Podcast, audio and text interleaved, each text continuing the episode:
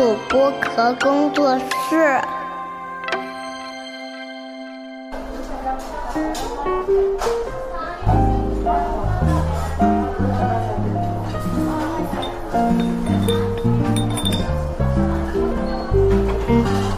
童晨杰的正常生活。Hello，大家好，我是你们的童掌柜，欢迎来到童晨杰的正常生活。那掌柜呢，今天是在巴塞罗那来给大家录制这一段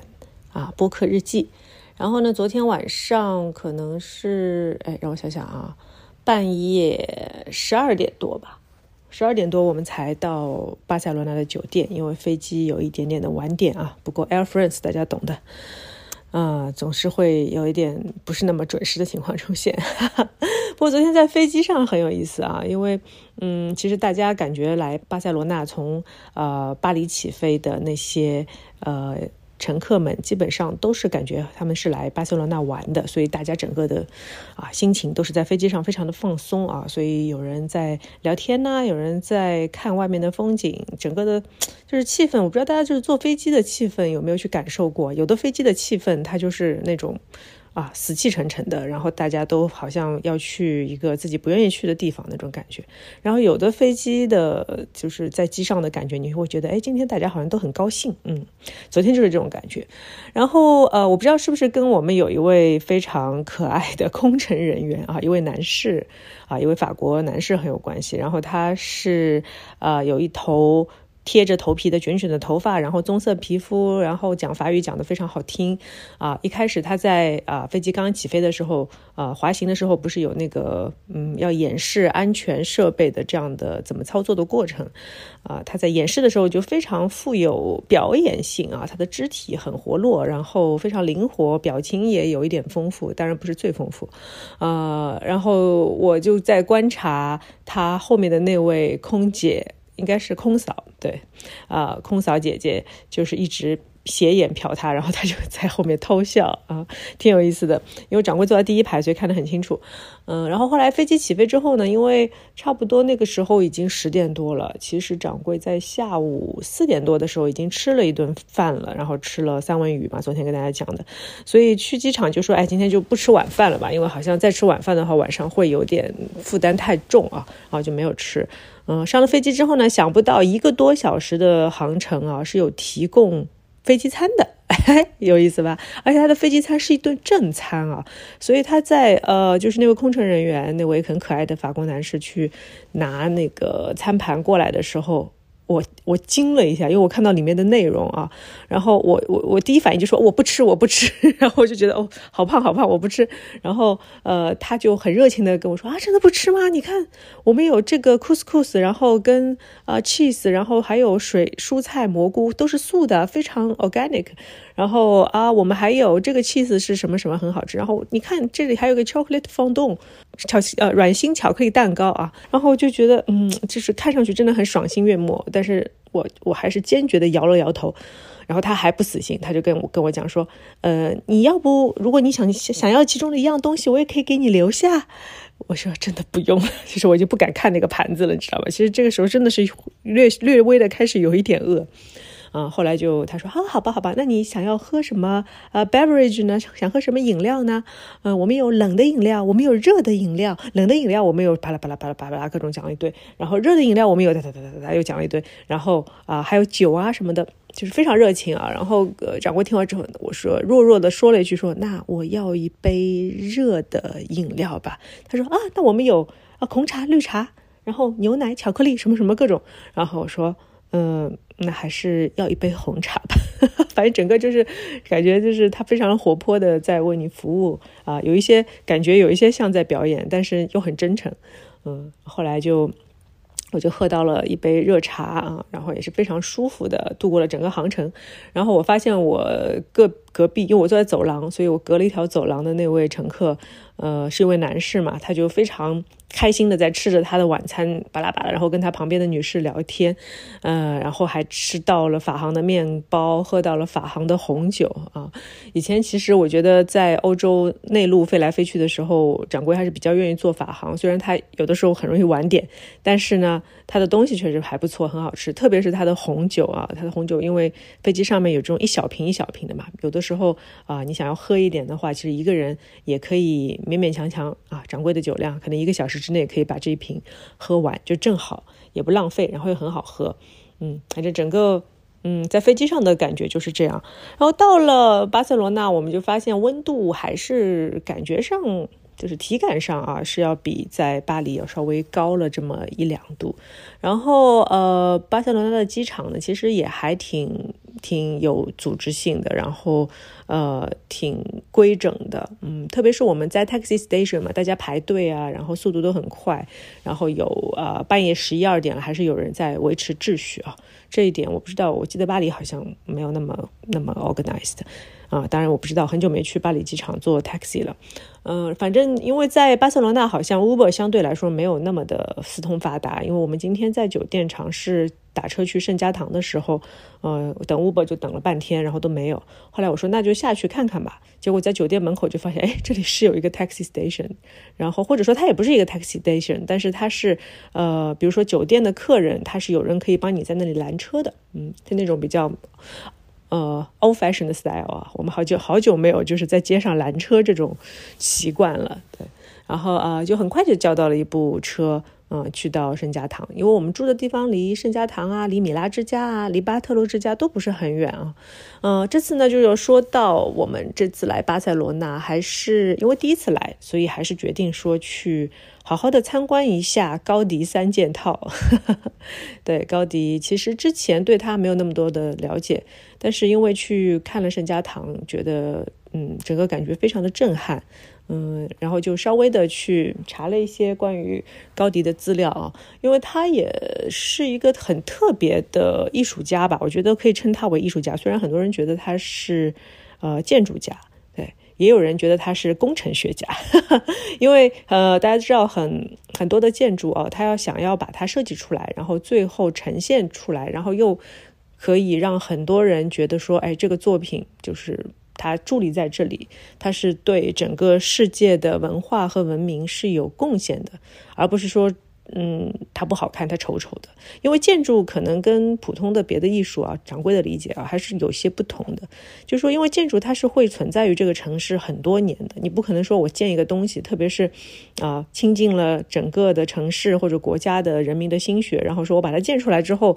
哎呀，太丑了，不好看。我过两年把它拆掉吧，这是不太可能。所以一般来说，像这么重大的建筑项目、政府的项目，因为它又是一个宗教项目，嗯，高呃高迪在设计圣家堂的时候，其实呃很早呃。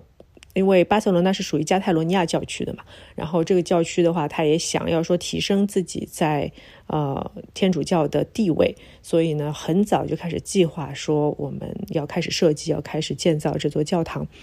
然后大家都知道，欧洲的一些古老的大教堂啊。其实他们的呃整个的设计加上建造完工的时间，其实超过一百年是非常正常的。但是圣家堂呢，它整个的建造过程到现在已经有一百三十几年了吧？一百三十四还是三十五？我有点。有点没算清楚啊，因为是一八八几年然后开始算到现在，嗯，但是呃，整个的呃尖顶的部分还是没有完全的完成，因为它有一个一百七十二米的尖顶啊，到现在还是在在建造的过程当中。如果大家看到照片呢，会发现那些尖顶上还是会有那种呃不太和谐的一个 大吊车，对，横在那里啊，跟整个的建筑其实是完全不一样的风格。嗯，后来我们。也是从呃诞生门进去嘛，诞生门进去之后呢，呃一进门啊，我们就感受到这个教堂很特别，嗯，因为掌柜有去参观一些古典的欧洲大教堂，然后包括在厄瓜多尔啊南美也是有去到一些比较呃经典的教堂，然后你就会发现，你进去你会觉得，首先这个教堂会让你觉得很暗，然后呢。它相对来说，它的建筑啊，它的呃用到的石材或者木料，都会是有那种嗯比较古早的感觉和气味在那里的。嗯，然后你进去之后呢，整个的气氛会是很肃穆、很严肃。然后你需要在那里呃做一些忏悔啊，或者是瞻仰整个教堂的建筑，或者是只是默默的看看人流走来走去啊，都是都是会带着一种相对相对有一些沉重、有一些思考在里面。但是这次进圣家堂，我整个感觉就是哇，真的它。首先，它外面让你觉得很震撼，它是一个哥特式的建筑，但是它又不完全是哥特式的，对，因为哥特式是那种嘛，就是啊，就是颜色相对会深一点的那种，然后形形状会比较有想象力的。但是，呃，当然，当然，高迪他是在用到了很多的线体，呃，其实它不是线条，它用到很多曲线，对，因为他说上帝造物是用曲线。人类造物采用直线，所以呃也有很多的呃他的鬼斧神工在里面吧。我听说他为了建造这个教堂，为了让它达到呃他想要设计的规模，他是一反呃其他教堂的一些建造的规则，说他是从。呃，一般别的教堂它是从里面内部的装饰开始建造，但是圣家堂的话，它是首先从外面开始，就是它已经框定了一个规模，长宽高全部框好了，我给你架子搭好了，呃，所以呃，圣家堂它的整个的高度，它就是在那里摆着，它的规模就是就是就是这么大，所以没有人后面没有人可以改。那在高迪之前呢，其实呃已经有建筑师。嗯，来参与到这样的一个大项目，因为这样的项目其实一个建筑师是不可能完成的。嗯，所以他们呃之前是有建筑师，然后等到高迪加入之后呢，又基本上确定了这个教堂的风格。嗯，接下来呢就说是漫长的开始动工啊，开始建造，然后一直到高迪，因为他在接手这个项目的时候大概三十几岁，然后到他去世七十四岁的时候，将近这个四十。四十四十年吧，四十年的时间，嗯，他只建造好了这个教堂的四分之一。对，呃，因为这个教堂它是有三个大门，然后我今天进的是是从诞生门进去，也就是耶稣基督诞生的那个门。然后我们还顺便参观了那个诞生塔，就是在诞生门的旁边，它有一个 tower，它有一个塔，你是可以走上去啊，你是可以坐电梯上去。坐电梯上去之后呢，然后有一段小台阶，大概十米，你往里走，然后它可以穿过那个尖塔到另外一个塔，然后再从另外一个塔下去。啊，然后在另外一个塔的呃，你在下去的过程当中，从旁边的窗里可以看到隔壁的塔的一些细节和状态，包括一些没有建造好的塔的，它现在在动工的一些东西，这这些可能是从外观上是看不见的啊。然后呃，我们从诞生门进来之后，又从啊受难门出去，然后两两个门。嗯，其实建造的建筑师就已经不一样了，因为诞生门是高迪亲自来建建造的，他他当时还在世嘛。然后到了那边的话，可能就是别的建筑建筑师。然后第三个大门又是另外的建筑师，对，所以整个的过程，嗯，非常的漫长。但是这个教堂给我的感觉就是，嗯，前面讲到一些古典教堂会比较暗、比较肃穆，但是高高迪的这个圣家堂，它一进去你就觉得它是。因为它的玻璃是五彩缤纷的，然后它会根据光线的不同，像我们进教堂的时候是十二点左右，然后这个时候光线可能相对来说还没有完全的反射到它的彩色的玻璃窗上面。等到我们要离开的时候，大概两点左右，这个也是所有人呃会推荐你去圣家堂最佳的时间。下午两点的时候，我们从呃。受难门的那一边的玻璃窗，那边是红色和橘色还有黄色为主的嘛。然后呃，你会发现那个阳光整个就已经晒满了那边的窗户，然后从那个窗户可以反射到地板上，然后你发现地板上又会折射出不一样的颜色出来。嗯，它是有一个动线在那里，然后是有从一个固定的成像，然后到一个呃光晕的这种有想象力的。呃，圆圆的这种感觉啊，嗯，可能掌柜的词儿有点贫乏，但是大家可以想象一下那种感觉。但是整个教堂它就会变得很明亮，然后又是五颜六色的。包括教堂内部的话，我觉得我进去的时候有一点觉得说那些柱子啊，那些石柱啊，它的走向有点像怎么讲？有点像沙画的感觉。嗯，我不知道我形容的对不对啊？有点像沙画的感觉，然后像岩石这种溶洞里面的感觉。嗯，你不会觉得它是一个嗯，因为它的所有的神的塑像，比如说呃，耶稣受难的那个雕塑，还有圣母玛利亚的圣父的雕塑，它都是用浅色的来做的。对，所以它整个呃整个的颜色和色调它是很一体的，所以你会觉得你在一个非常巨大的洞里，然后里面的一些。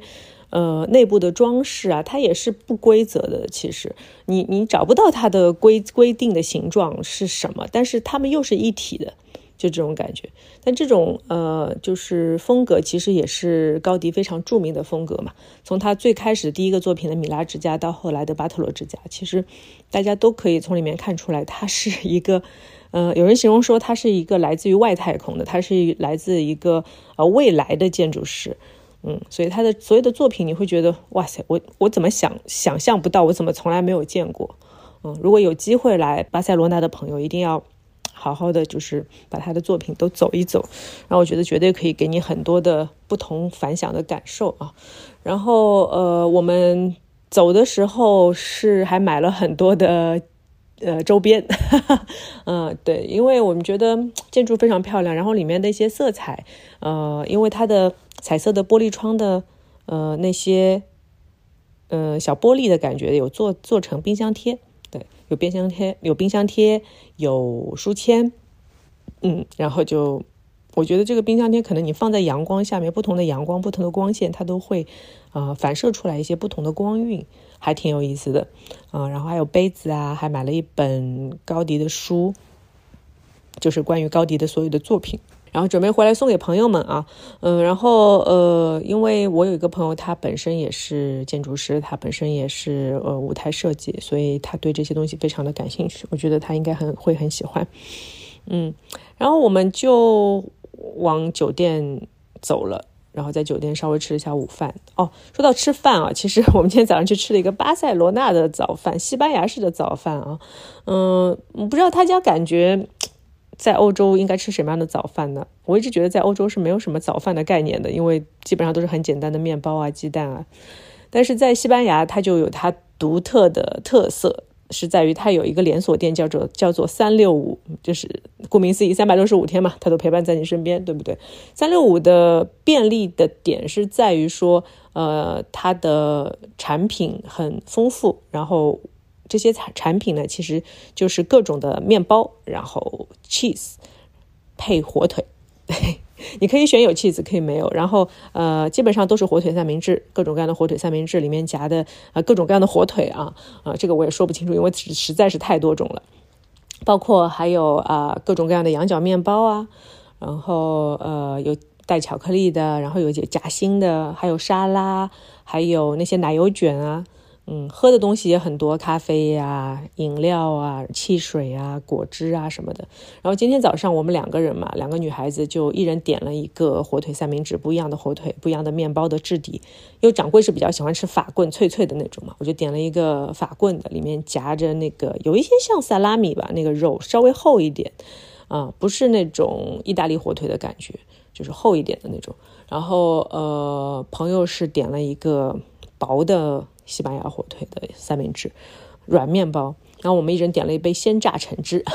它的鲜榨橙汁就就跟我们在地铁里，在呃高铁高铁站，对，嗯，你是可以呃找得到的这样的榨汁机，对，它现场就给你榨出来，哦，还蛮好喝的，非常的新鲜，非常的解渴。嗯，在欧洲的话，掌柜还是非常愿意喝橙汁的啊，包括所有的橘子味的饮料我都可以，不知道为什么。然后在吃完早饭之后呢，就哦说说吃早早饭的情景吧，因为呃我们差不多是九点多十点钟不到下去吃早餐，然后你会发现哎这条街上还是有很多人在吃早餐，对不对？因为我我感觉就是如果在上海吃早餐的话，基本上呃比如说早餐摊五六点钟就已经出摊了，然后到了十点多应该差不多卖完了吧？对，大家都上班去了。嗯，但是在西班牙好像节奏就会相对比较慢一点。就比如说，我们今天午饭是下午两点半吃的，然后晚饭可能要等到七八点钟才去吃。对，就是这个节奏，这就是西班牙的节奏啊！大家也是在自己的节奏点里面在过着自己的日子。然后整个的早餐早餐厅里面呢，嗯，也是井然有序吧。然后各种各样的人都有，然后也有邻居啊会打个招呼，啊，你来吃早饭啦什么。然后，嗯，对，有一些准备去上班的兄弟哥们儿们啊，他年纪也年年纪也不年轻，因为吃吃早餐的可能不年轻吧，年轻的都不吃早餐，maybe 我猜的，哎。然后呃，整个早餐就觉得我们坐下来吃完之后就觉得说，哎，可以天天吃这个，我都没有问题，就这种感受。嗯，然后西班牙的物价会比法国的，至少巴塞罗那比巴黎还是要便宜很多。对，然后基本上要便宜，我觉得要百分之三十到五十左右。我们吃了一顿早餐，花了大概十三欧左右吧，然后午饭也就是二十欧左右，嗯，都非常的。亲民，我觉得比上海还便宜，然后东西也很好吃，我很吃得惯，嗯嗯，然后再跟大家提一下啊，因为我们酒店的斜对面就有一家非常有名的西班牙油条店，我今天吃完之后发了一个朋友圈，然后所有人都说太罪恶了，太罪恶了，太罪恶了，但是我的文案就是罪恶，但是很上头。就是那种炸出来的西班牙油条，但是这家店呢，它是有各种各样的口味，它有原味的细的那种，也有稍微粗一点的，里面加巧克力酱的，加本尼拉酱的，还有外面包着巧克力酱的啊，还有一些就是包奶油的什么，我也没我也没太搞清楚。嗯，我们就两个人，因为我们刚吃完早饭嘛，两个人点了一根粗粗比较粗的那种加巧克力酱的呃西班牙油条，然后一人一半吃掉了。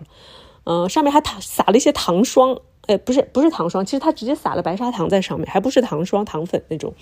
就是你可以咬到那个糖的颗粒的那种。哇，一口进去之后，你吃之前觉得哎呀不行吧，这不能吃吧，很甜吧？但是一口进去之后，哇，它真的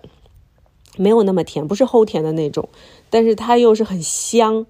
嗯，我觉得它应该是放了某些香料进去吧，我猜的啊。然后它的巧克力酱呢，又是那种嗯。它它也不是不是那种很顺滑的巧克力酱，它就是一种跟油条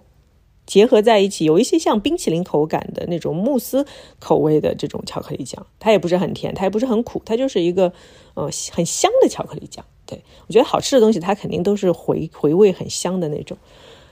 哇，吃完油条之后觉得神清气爽。觉得虽然刚才吃完早饭觉得很饱，但是油条吃完之后觉得又有点开胃啊，